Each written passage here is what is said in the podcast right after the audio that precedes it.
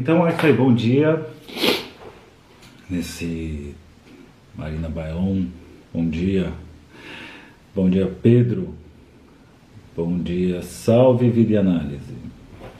Então, esse bom dia aqui, eu vou trazer um texto que eu gosto muito, muito, muito. Foi é, um dos primeiros textos que eu li na faculdade de psicologia e me ajudou tanto na época, e sempre me ajudou, e sempre achei é, gostoso de ler. Então eu trago aqui porque eu acho legal compartilhar isso com as pessoas. Que é um livro do Luiz Cláudio Figueiredo e do Pedro Luiz Ribeiro de Sante. Esse livrinho aqui, pequenininho, ó, tamanho. Chamado Psicologia, uma nova introdução. E foi muito legal, assim, porque chega na faculdade de psicologia, né, até se você situar o que está rolando ali, o que, que, você vai estudar, o que, que é exatamente psicologia, e esse foi um dos livros que eu li e deu aquelas clareadas assim, nossa, que legal saber disso, não tinha a menor ideia disso. Então eu gostaria de compartilhar isso. Então a minha ideia, há tempos atrás, era fazer uma, aqueles esqueminhas do zero, né, de algumas aulas. Só que nesse esquema do Bom Dia, eu tô curtindo também fazer a coisa ao vivo, assim, em tempo real. Então eu vou, eu vou pegar, caramba, quanto então que eu tô falando, credo? É, eu vou pegar aqui em alguns bons dias ao longo do tempo, vou trabalhar esse livrinho. É, vou começar aqui com bem um capítulo. É uma parte do primeiro capítulo, só que posso É, tem capítulo sim, tem capítulo.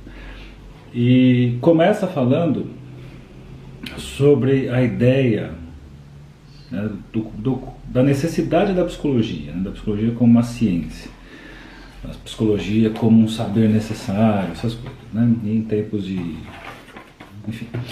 Então começa assim, ó, isso daí, esse livro você consegue achar facinho no Google, mas também vale a pena comprar porque ele é muito baratinho. É da editora da PUC. Não, da PUC não, Eduque. Facinho de achar, tanto para comprar o livro quanto para o PDF. Diz assim, ó, a experiência da subjetividade privatizada. Ele vai falar disso para falar das, olha só que pré-condições socioculturais para o aparecimento da psicologia como ciência no século XIX. É porque as coisas surgem porque um clima ali meio que vai preparando para isso, a tal do Zeitgeist, o espírito do tempo, que acaba ali reivindicando, né, mostrando a necessidade de aparecer algum tipo de novo saber, né, de tentativa de explicação sobre algo que vem acontecendo no mundo. E é bem interessante quando acontece esse tal espírito do tempo aí, você tem diversos é, pensadores teóricos, clínicos, práticos, etc., pensando uma coisa semelhante. Tanto é quando surge aí uma, uma teoria nova, uma invenção, é muito comum de você enxergar que, ao mesmo tempo, outras pessoas estavam no mesmo caminho, né? estavam caminhando próximo ali desses, dessas pesquisas. Então vai dizer assim, ó, as pré-condições socioculturais para o aparecimento da psicologia como ciência no século XIX. O assunto é legal, olha que bacana. Ó. A experiência da subjetividade privatizada. Eu vou seguindo aqui o texto, vou trabalhar ele aqui uns umas 15 páginas, mas são páginas bem pequenininhas, mas as ideias são gigantescas. Aliás, Luiz Cláudio Figueiredo é um autor que vale muito a pena ir atrás conhecer. Né? Então, diz assim, ó, para que exista um interesse em conhecer cientificamente o psicológico, são necessárias duas condições. Quais são as duas condições para tal? Primeiro, uma experiência muito clara da subjetividade privatizada. E depois, a experiência de crise dessa subjetividade. Então, para a gente pensar na questão do psicológico, que acaba tendo um aspecto mais individual nesse começo aqui, Primeiro é necessário uma experiência de subjetividade privatizada e no segundo momento, e, e também né, a, a, experiência de uma crise dessa subjetividade. Então, sendo assim, ele vai começar a construir o que, que é a tal da experiência da subjetividade privatizada. Ele fala assim, ó, é, ter uma experiência da subjetividade privatizada bem nítida é para nós muito fácil e natural. Todos sentem que parte de suas experiências é íntima, que mais ninguém tem acesso a ela. É todo mundo aqui, quando vai para uma análise, vai para uma terapia, ou mesmo se você não faz a terapia, não vai para análise, você sente ter alguma coisa que é muito só seu.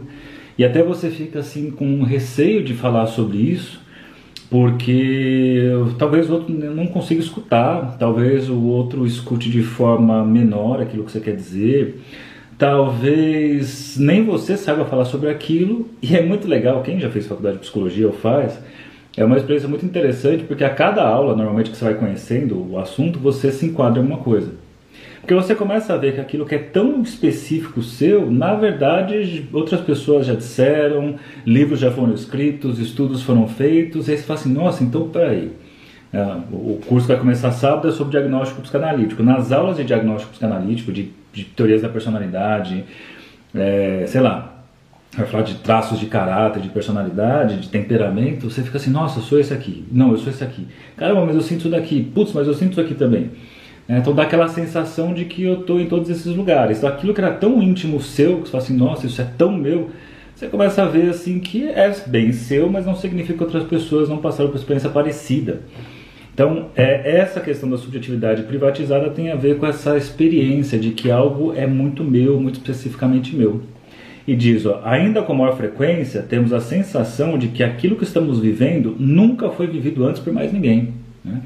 É, que é de fato, né? tem, uma, tem uma dimensão em que é muito único o que nós vivemos.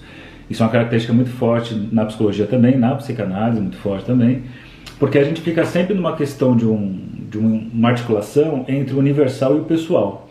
Né? Por um lado, assim, quando você pega lá estudos de diagnóstico, de, de, compreensão de estrutura de personalidade, ou até de classificação, por um lado você está universalizando, você está pegando aquilo que é muito específico, só, isso aqui na verdade, esse, esse seu jeito assim, ah, eu sou essa pessoa, eu não sei muito bem porquê, mas eu tenho dificuldade de dizer sobre meus afetos, blá blá, blá. eu sinto muita raiva, é, e, e, é interessante, quanto mais raiva eu sinto, mais eu sinto uma paz gigantesca, mais sinto assim uma calmaria, mais sinto assim meu, meu corpo parecendo que está adormecido, meu corpo parece que está anestesiado.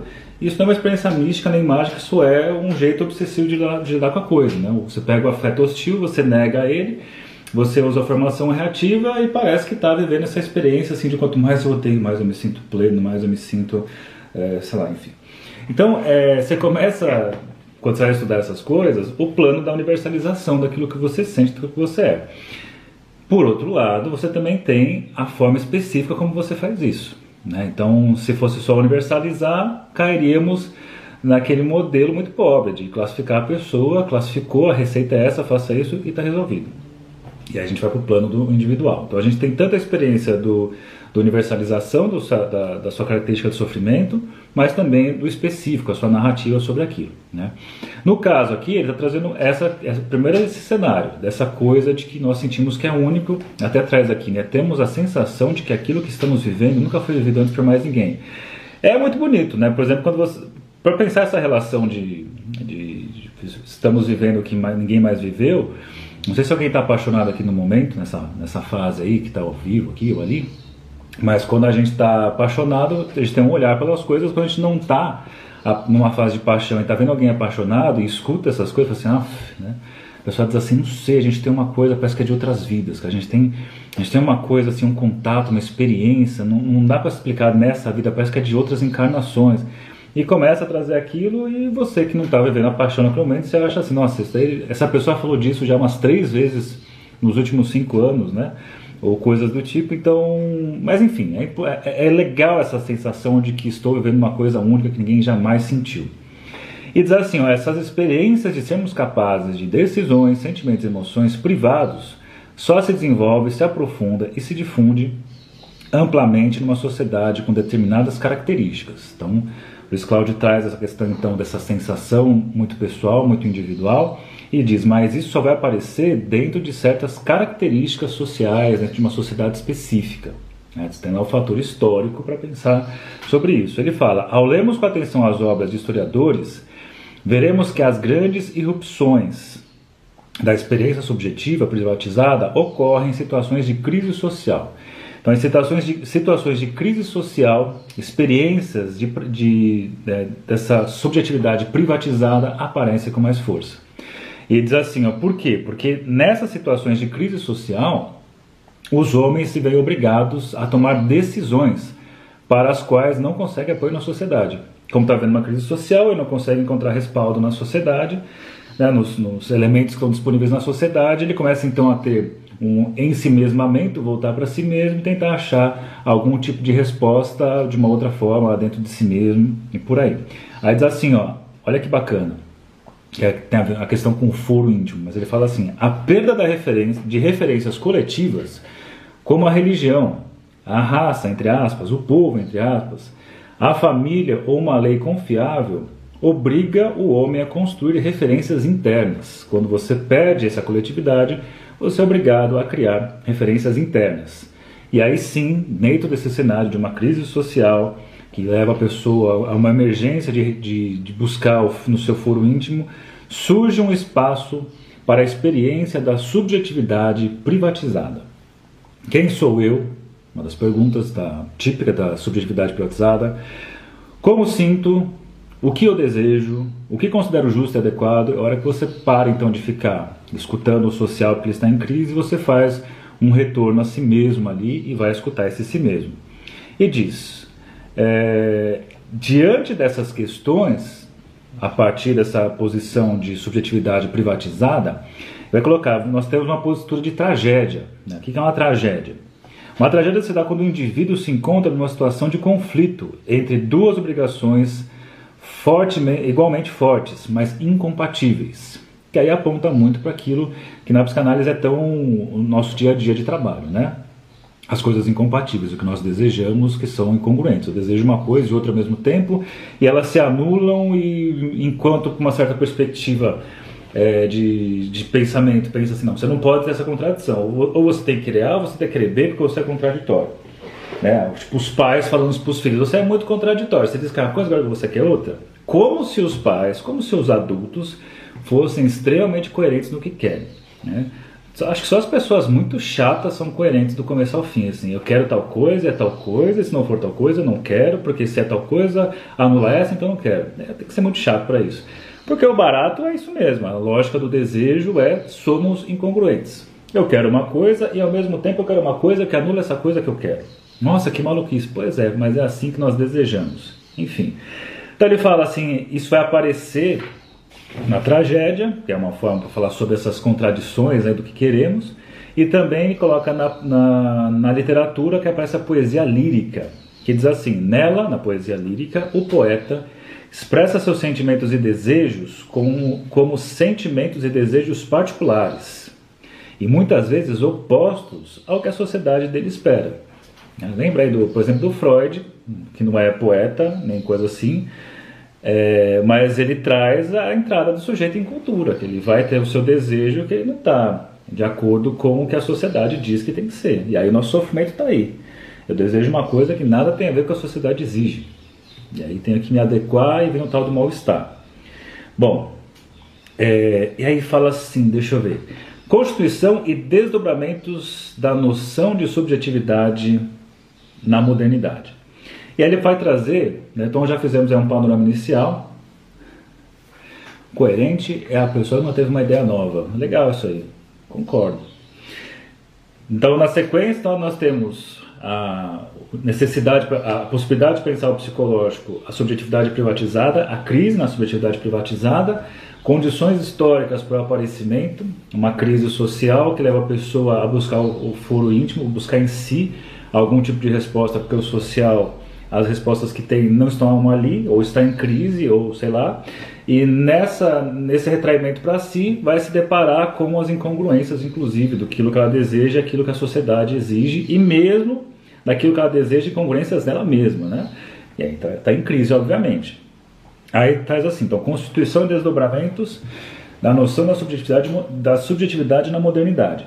E aí ele vai trazer, já que é esse cenário, para pensar a ideia da subjetividade na modernidade, ele fala, de forma simplificada, podemos dizer que nossa noção de subjetividade privatizada data aproximadamente dos últimos três séculos. E aí ele vai colocar aqui Renascimento, não, passagem do Renascimento para a Idade Moderna. É, é, ah tá, três séculos, dois pontos. Da passagem do Renascimento para a Idade Moderna. O sujeito moderno teria se constituído nessa passagem e sua crise viria a se consumar no final do século XIX. Em A Invenção do Psicológico, desenvolvemos a ideia de que o Renascimento teria surgido uma experiência de perda de referências. Olha que legal isso. No Renascimento eu, aconteceu a falência do mundo medieval e a abertura do Ocidente ao restante do mundo teriam lançado o homem europeu numa condição de desamparo. Mas não é. Você pensa assim, né? Você começa as navegações, o, o mundo ali, a Europa achando que a Europa era o centro do universo, existiam eles, que para além de tal horizonte eram monstros que habitavam o fim do mundo, aí descobre que na verdade não, que tem o Oriente, tem uma porrada de coisa, tem mais um monte de coisa por aí, e, e essa falência do mundo medieval, então o que é o mundo medieval? É um mundo muito certo das coisas, é tal coisa e ponto final, né? é um mundo medieval, bom, a gente está vivendo com experiências semelhantes, né, de, de tentativas à volta à era medieval, que diz, ó, a experiência medieval, olha que legal isso aqui, ó, para pensar a experiência medieval, mas pensar tentativas de pensamento medieval. A experiência medieval fazia com que o homem se sentisse parte de uma ordem superior que o amparava e constrangia ao mesmo tempo. Por um lado, a perda desse sentimento de comunhão com uma ordem superior traz uma grande sensação de liberdade e a possibilidade de uma abertura sem limites para o mundo, mas, por outro lado, deixa o homem perdido e inseguro, como escolher o que é certo e errado sem um ponto seguro de apoio. Então, você tem a passagem do medieval para o, o, o Renascimento, você tem então essa perda de referência de, de, de, coisas estabelecidas e fixas. Então você tinha lá, né, ó, uma ordem superior que amparava.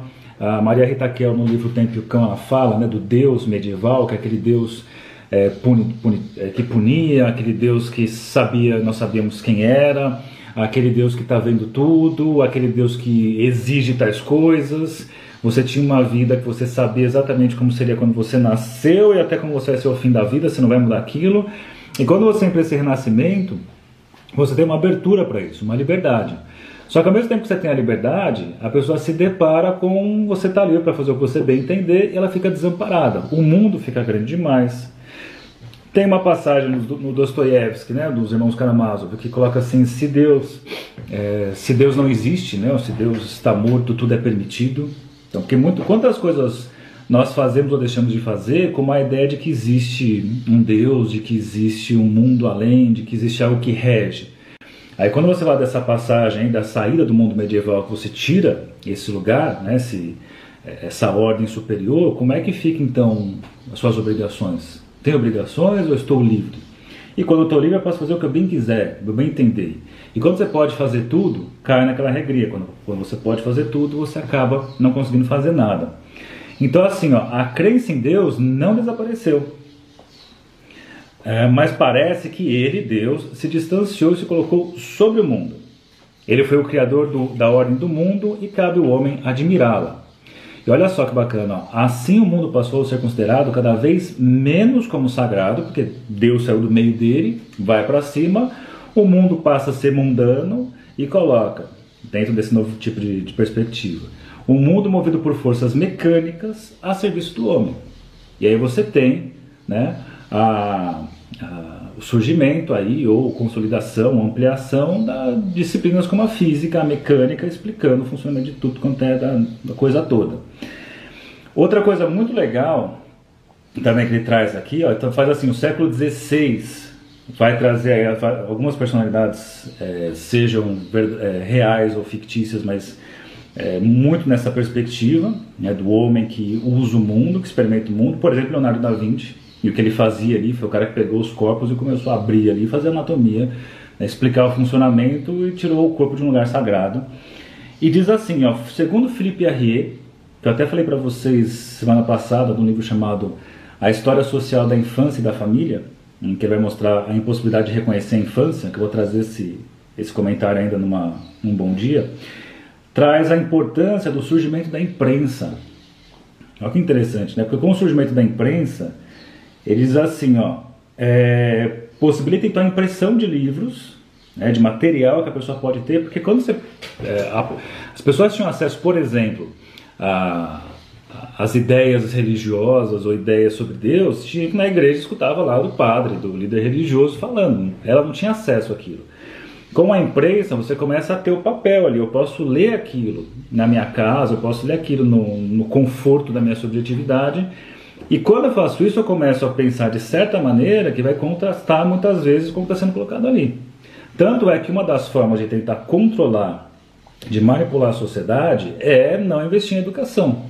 É não investir, não só em educação, não é aquela educação que ensina você a fazer conta e aprender regra gramatical, mas não tem nenhuma reflexão. O medo, e aí por isso né, que Paulo Freire é tão combatido, por exemplo, é que a pessoa possa, a partir das suas leituras, fazer interrogações. Interrogações são assustadoras porque questionam o que está aí. Né? E, então, qual o problema de questionar o que está aí? Então, nisso daí, a ideia da, da, do desenvolvimento da imprensa, de ter acesso a esse material, ele coloca, ela possibilita que se escape ao controle da comunidade e cria um diálogo interno que, que o desenvolve, que desenvolve a construção de um ponto de vista próprio. Olha que assustador! Possibilitar que as pessoas criem um ponto de vista próprio. Porque, assim, né, um monte de pessoa que a gente conhece não pensa, pensa a partir do zap. E quando já manda zap, já dá para saber o que, que a pessoa, não é o estilo. Ou não pensa, pensa como, pensa como a Globo pensa. Ou pensa como a CBN pensa, ou como a CNN pensa, ou como a Jovem Pan pensa. As pessoas às vezes não pensam, usa esse outro para pensar por elas, né? E fica só assim, passivamente e é, sempre é muito estranho, assim, né? Tipo, sei lá, se você aceita tudo de, um, de uma certa imprensa que você lê, e uh, talvez tenha algo estranho. Se você não critica, também acho que está. Se você. Né, eu gosto de ler carta capital, mas tem hora que eu acho uma porcaria. Algumas coisas que fala, eu falo, não concordo, não acho que é isso, acho que é tal coisa. Ou se você gosta de ler uma coisa, sei lá, você gosta de escutar o pessoal da Jovem Pan e acha que tudo que eles falam está correto e nunca questiona, tem uma coisa errada, você não está pensando. Porque se você está pensando aquilo que você escuta, ouve, lê, você começa a questionar de vez em quando. Né? Você tem que questionar, senão você não está pensando. Está tudo bem, se você não está questionando nada. É, é, a típica coisa que a gente sabe em sala de aula, assim, quando você vai fazer um. Você pede para os alunos lerem um texto, assim, quem tem dúvidas? Quem não sabe nada que não tem dúvida? Quem estudou tem dúvida. Não, ó, pensei aqui tal coisa, não concordo não sei o quê. Então, dúvidas apontam assim, ou a pessoa entendeu tudo, ou a pessoa não leu, não entendeu, foi nada. Né? Então acho que é importante aí também pensar nisso. Aí ele fala, a questão da subjetividade privatizada foi tão forte nesse momento, nessa, do, do homem passar a ser o centro e não Deus, que chega ao ponto do Montaigne, ele escreveu nos seus ensaios, olha que então, ele toma a si mesmo como assunto. O cara escreve sobre o eu ao longo de mil páginas, e ele fala: o livro foi muito criticado como argumento de que uma vida comum não merecia ser objeto de tal obra. Tipo o James Joyce lá, Ulisses, né? que é um livro que você tem que estar tá disposto a enfrentar. É, ele diz assim, ó, mas ao mesmo tempo, o Montaigne toma o eu dele durante mil páginas, né, fica assim, a importância que dá a si mesmo, mas ao mesmo tempo para mostrar que não é possível aprender esse eu, que você fica deslizando em tantas páginas, e ao mesmo tempo mostrando a vaidade do homem na tentativa de dominar a si, de dominar a natureza. Bom, e ele fala, toda essa falta de referência, olha como o Luiz Cláudio e o Pedro Luiz constroem um raciocínio muito legal. Toda essa falta de referência, então você tem uma liberdade, mas essa falta de referência faz renascer o ceticismo, né? os céticos, é, que são aqueles que vão questionar. Né? os céticos achavam impossível que pudéssemos obter algum conhecimento seguro sobre o mundo. Olha o que os céticos diziam. A qualquer afirmação pode ser oposta outra de igual valor. Qualquer impressão que tenhamos pode ser um engano de nossos órgãos do sentido.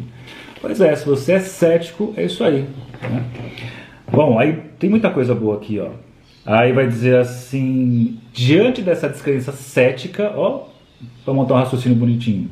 Então vemos lá daquela parte do da psicologia existir necessário a subjetividade privatizada e a crise da subjetividade. Aí coloca condições históricas para que isso aconteça, crises sociais que levam o homem a voltar para um si mesmo e não buscar referência no social. Quando faz isso, se depara então com uma ruptura, aí clar, claramente acontece da passagem do medieval ao renascimento, você tem um homem ali na sua privacidade, o homem com acesso ao material impresso, começando a isso, começa a pensar por si, começa então a questionar o mundo como está sendo deixado aí, porque pensa, se você pensa, você tem dúvida, você critica, você não concorda com tudo, E diante disso reaparece o ceticismo, que é uma, lá um, um, um, uma forma de conhecimento, pensando ali na, nos gregos, que coloca qualquer afirmação pode ser oposta a outra de qualquer valor. Qualquer impressão que temos pode ser um engano de nossos órgãos dos sentidos.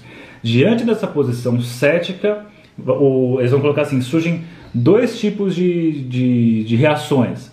A reação racionalista, com o Descartes, e a, e a reação empirista, com o Bacon.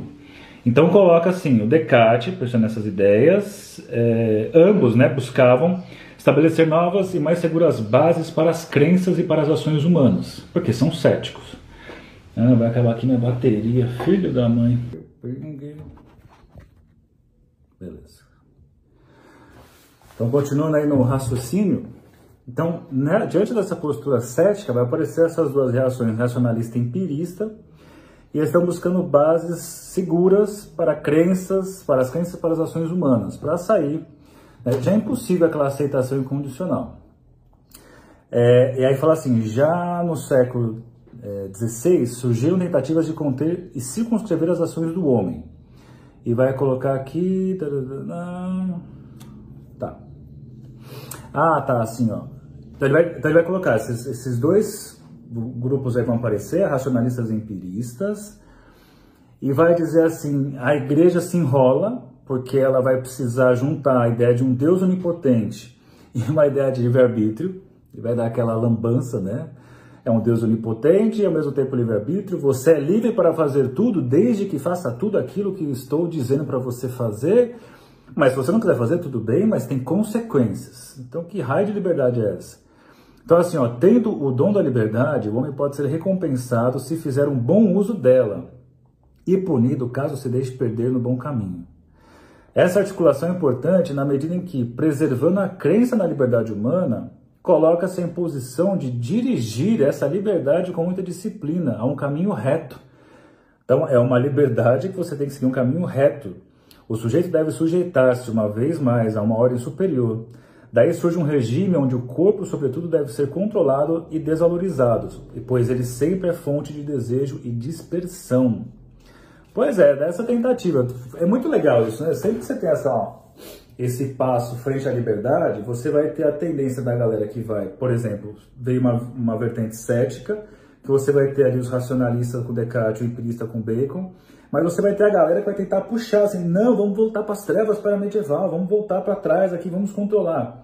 Aí eles pensam assim, tá bom, não dá para controlar as pessoas que querem ser livres, mas vocês vão ser livres dentro de parâmetros estabelecidos pela igreja. Não, mas tá bom, não vamos colocar parâmetros que vocês são livres, mas assim, a gente só está sugerindo, segue por aqui. Se você seguir por aqui, o reino dos céus é seu. Se você seguir por aqui, você vai para o inferno, você vai ter consequências para isso. Então é uma liberdade meio estranha, assim, né? É, meio que não me lembrar de coisa nenhuma. E aí, finalmente, chegamos no Descartes. O fundador do racionalismo moderno vai dizer assim, ó, Descartes pretende estabelecer as condições de possibilidade para que obtenhamos um conhecimento seguro da verdade. Ele se alinha entre aqueles que quiseram superar a grande dispersão do Renascimento e que talvez é o mais importante, superar o ceticismo. Né? É, veja que o ceticismo é só um ponto de partida. Não basta também você dizer não acredito em nada. Tudo que se fala pode, você pode contrapor com alguma coisa, cruzar os braços, sentar no chão e ficar assim. E não quero saber de mais nada. Você vai num, num baita de um niilismo daqui a pouco, numa descrença de tudo. Então, diante do, do, do ceticismo, de duvidar e mostrar que todo tipo de afirmação existe uma contrária que pode combatê-la e que tudo pode ser ilusão dos nossos sentidos, dos nossos órgãos, etc., ele vai desenvolver um método pra, de um método racional para tentar mostrar, pra comprovar a existência das coisas, para provar a, a, o porquê que certas crenças existem. Então vai dizer assim, ó, é, não querendo entregar seu ceticismo, o Descartes, ele pôs-se, é, impôs-se o projeto de buscar alguma verdade sobre a qual não pairasse a menor sombra de dúvida. Esse é o objetivo, não? É, é, tudo é uma crença. Mas... Só que você está dizendo, você tem que sair dessa, desse movimento de ficar, é isso, quando cruza os braços acabou. Então, aqui, ó. Então, chegar numa verdade que não tivesse menor sombra de dúvida e parasse assim tornar-se fundamento para toda a construção do conhecimento válido. Para isso, curiosamente, então, apesar de querer sair dessa posição cética, ele vai utilizar, o Descartes, um instrumento do ceticismo para começar as suas investigações, suas meditações cartesianas, para chegar então numa verdade que seja possível ser dita sem sombra de dúvida, e ele vai usar como instrumento para iniciar esse processo o instrumento que é do ceticismo, que é a dúvida. Sua intenção era submeter toda e qualquer ideia, impressão ou crença à dúvida metódica. As ideias erradas seriam descartadas, as incertas igualmente descartadas, ao menos provisoriamente. Somente ideias absolutamente claras e distintas poderiam ser consideradas verdadeiras e servir de base para a filosofia e as ciências. Tudo aquilo que se mostrasse incerto teria que ser analisado a partir de um elemento verdadeiro revelado ao final do processo. Muito bom. E aí o Descartes vai perceber aí que nesse processo da sua, da sua redução aí, via, eh, através da dúvida, né, sua prática cética inicial, ele vai se ver a existência de um tal de um gênio maligno capaz de enganá-lo em toda e qualquer ideia que fizesse do mundo. Então ele começa a perceber quase a impossibilidade de fazer isso, até que uma hora ele saca, ó, parece que tudo o que tomo como objeto do meu julgamento se mostra incerto, mas no momento em que duvido, algo se mostra como uma ideia indubitável. Enquanto duvido, existe ao menos a ação de duvidar. Se existe a dúvida, existe um ser duvidando, existe alguém duvidando. Se eu duvido, se existe, se existe a dúvida, alguém duvida, se eu duvido, eu posso dizer que eu existo. Então, então, assim, essa ação de duvidar requer um sujeito. E daí vai nascer a famosa frase: penso, logo existo. Todo movimento de duvidar traz as evidências de que, ao menos enquanto um ser que pensa, eu existo. Esta é minha única certeza. Eu ainda não sei se os outros existem, e mesmo se meu próprio corpo existe. A evidência primeira é a de um eu, e ele será a partir de agora o fundamento de todo conhecimento. Olha que legal! Então foi isso aqui que o Descartes trouxe para gente, dentro desse cenário, ó, vai chegando desde lá de cima, ó, psicologia, necessário a, a, subjetividade privatizada, a crise, condições históricas, uma crise social que leva o homem a buscar fundamentos em si mesmo. Aí você vai ter a passagem da Idade Média para o, o Renascimento, uma perda de referências, entra em crise. É, e aí você vai ter então essa busca, por exemplo, um Montaigne escrevendo sobre si mesmo. Você vai ter aí uma série de coisas é, para tentar explicar uh, esse mundo agora descampado, agora abriu um, uma coisa gigantesca. E aí fica preocupado com a quantidade de coisas que você tem nesse mundo, o que, que é verdade, o que, que não é. O instrumento cético reaparece, as pessoas começam a duvidar. A partir desse ceticismo, duas vertentes, o racionalismo, o empirismo. No racionalismo, o Descartes, querendo combater o ceticismo também, porque ele fala que o ceticismo é só ficar de, no fim das contas, vai ficar de braços cruzados. Então, para combater o ceticismo, ele faz lá essa via racional de tentar chegar a, só, a uma verdade que seja incontestável, e ele se vê o tempo todo nos seus movimentos impossível de chegar nessa verdade, até como ele fala assim, caramba, mas toda vez aparece essa dúvida, mas espera um momento, se eu estou duvidando, o tempo todo aparece essa dúvida, se existe a dúvida, é necessário um sujeito que duvide. Então, se é necessário um sujeito que duvide, eu estou duvidando, eu sou um sujeito, posso dizer que eu existo. Eu existo, ele diz, não sei se os outros existem, eu não sei nem se meu corpo existe, mas um eu que duvido existe. Ó, que bacaninha. É, e ele coloca, bom, então aqui foi a, a via, a partir do ceticismo é, racionalista que, que seguiu.